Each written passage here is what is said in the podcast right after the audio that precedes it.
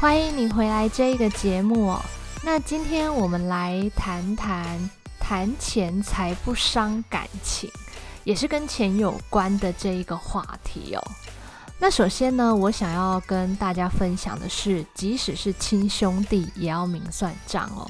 因为我们大部分的亚洲人，那尤其是华人，其实都非常习惯性的把谈钱伤感情的这一句话挂在嘴边哦。亲人之间有任何的困难，好像都要竭尽所能的帮忙，也不管自己是否还有多余的能力，不然就会被视为你是一个不爱家或者是不顾家庭的一个非常自私自利的人。用亲情勒索，还有情绪勒索，试图来让你就范。当我们面对这样的情况，除了投降，难道没有别条路可以选择了吗？不答应的话呢，又会在意他人的说三道四哦。答应却是在和自己过不去，让自己更为难而已。但其实我们要了解哦，每个人我们是独立的个体。父母养育我们到十八岁是他们的义务，十八岁过后呢，我们就要开始学着自给自足，还有独立。当然，也因为这样子的一个独立，还我们也可以更有立场。的去提倡亲兄弟明算账的旗帜哦，将自身的困难点告诉家人，和他们沟通，学会坚定立场，不要被情绪言语动摇。你有保护好自身金钱的义务。如果我们的家人够明理，对方会清楚的知道自己不该是成为他人人生路上的绊脚石。而是要各司其职，顾好自己的人生。第二个，我要跟你分享的是，对敌人仁慈就是对自己残忍。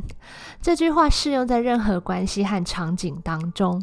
我们常常看到新闻事件，会有一些是家人、朋友，因为够信任他们哦，所以才帮他们做保。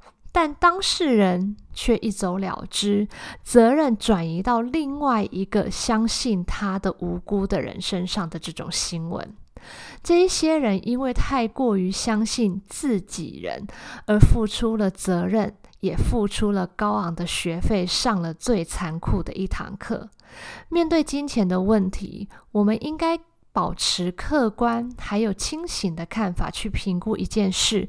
该不该做，还有帮忙，超出自身能力之外，就不应该要勉强自己，要为自己设好界限，避免问题产生，最后为难的是自己哦。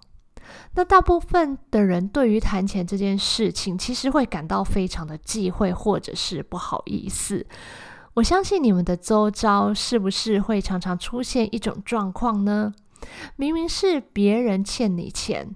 讲话却会比你大声，更甚的，你还会不好意思去要钱。这其实是一个非常独特的现象哦，因为讲究人情而一再容忍他人所犯的错误，内心有着想要做好人、不想要得罪人的潜意识，影响了我们外在的行为，但却也助长了犯错这一方的气焰。长久下来会被认为理所当然，所有的人都应该要体谅他，而造成自己更大的困扰。我们借钱会看清一个人的本质，让自己更能评估之后对于金钱的借与不借，开口的人是否值得我们信任，而有更多的考量，不轻易的把钱借出去，变成肉包子打狗，会有去无回的现象哦。谢谢你今天的收听，《人生使用说明书》。